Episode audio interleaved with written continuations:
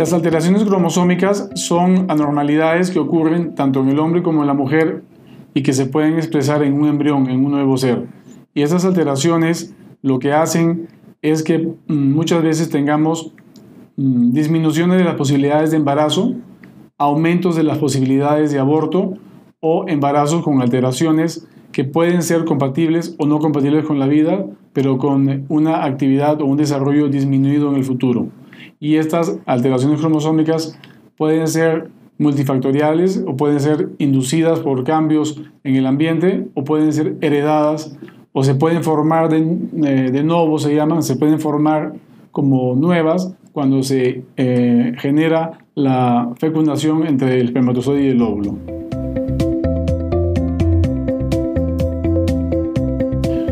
Eh, cuando se conocen las alteraciones cromosómicas, existe un método que se llama diagnóstico genético preimplantacional y este método permite, tanto en espermatozoides, óvulos y embriones, hacer diagnósticos previos a lograr el embarazo o previos a colocar el embrión dentro del útero, que es la transferencia embrionaria, para poder saber qué embrión tiene determinadas características. Actualmente podemos estudiar desde hace unos años ya los 24 cromosomas, o sea, toda la información cromosómica disponible en una sola célula de un embrión.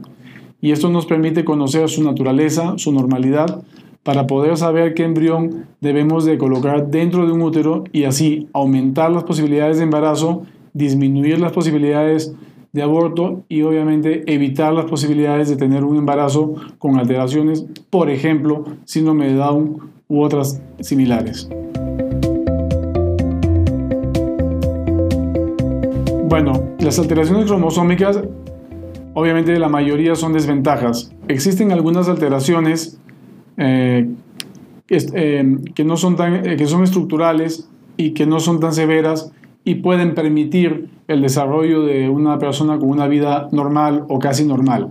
En algunos casos se pueden heredar y no generar problemas, pero en la mayoría generan problemas o se pueden generar problemas en la descendencia de tipo cromosómico o genético cuando una, alteración leve a lo mejor no se manifestaba en el paciente, al ocurrir una fecundación, ya sea por el espermatozoide o por el óvulo que tiene esa alteración heredada, puede generar alteraciones en la descendencia.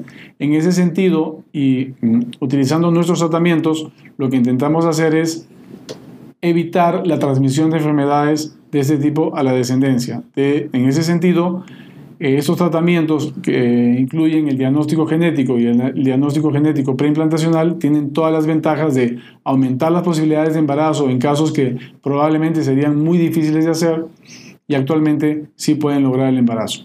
Y además un embarazo normoevolutivo.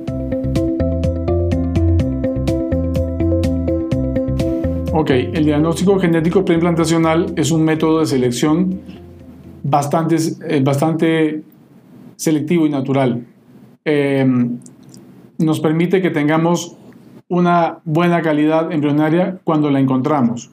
Obviamente lo que nosotros no podemos hacer es generar embarazos o bebés bajo diseño. Eso todavía no existe, como elegir ciertas características eh, ciertas características como el color de los ojos, el color de la piel, la textura del cabello, etc. Esas cosas todavía no las podemos hacer. Si ya se puede determinar la normalidad cromosómica, podemos saber el sexo del embrión antes de colocarlo, podemos decidir si colocamos uno o dos embriones, pero no podemos asegurar que el embarazo vaya a quedar exclusivamente de uno o de dos embriones por solicitud o solicitud de un embarazo gemelar o tener un embarazo con ciertas características que nosotros podamos modificar.